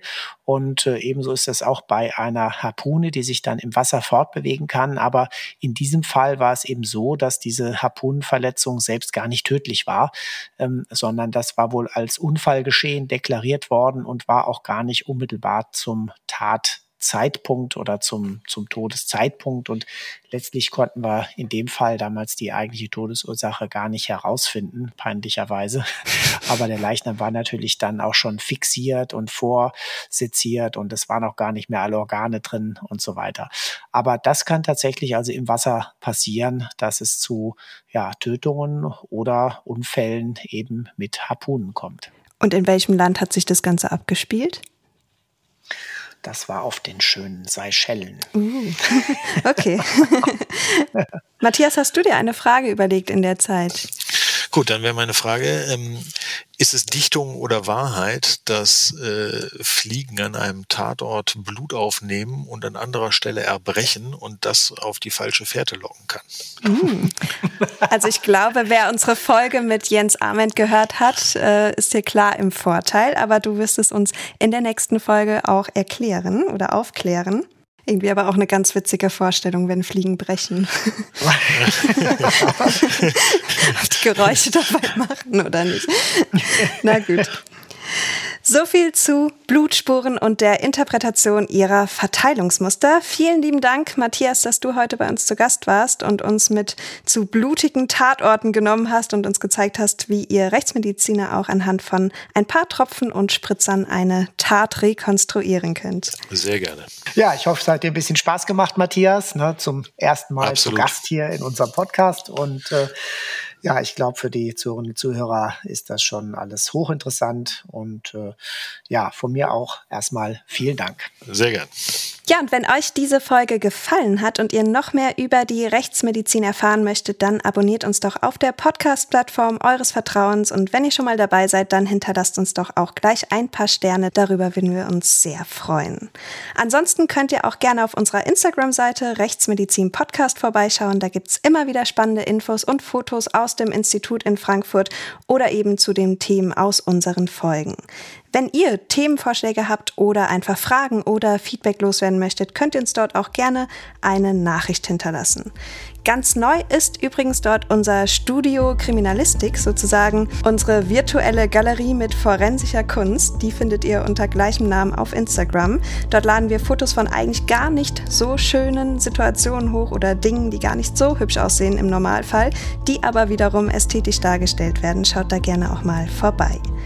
Und damit war es das für die heutige Folge und wir hören uns wie gewohnt in zwei Wochen wieder. Macht's gut. Bis zum nächsten Mal. Tschüss.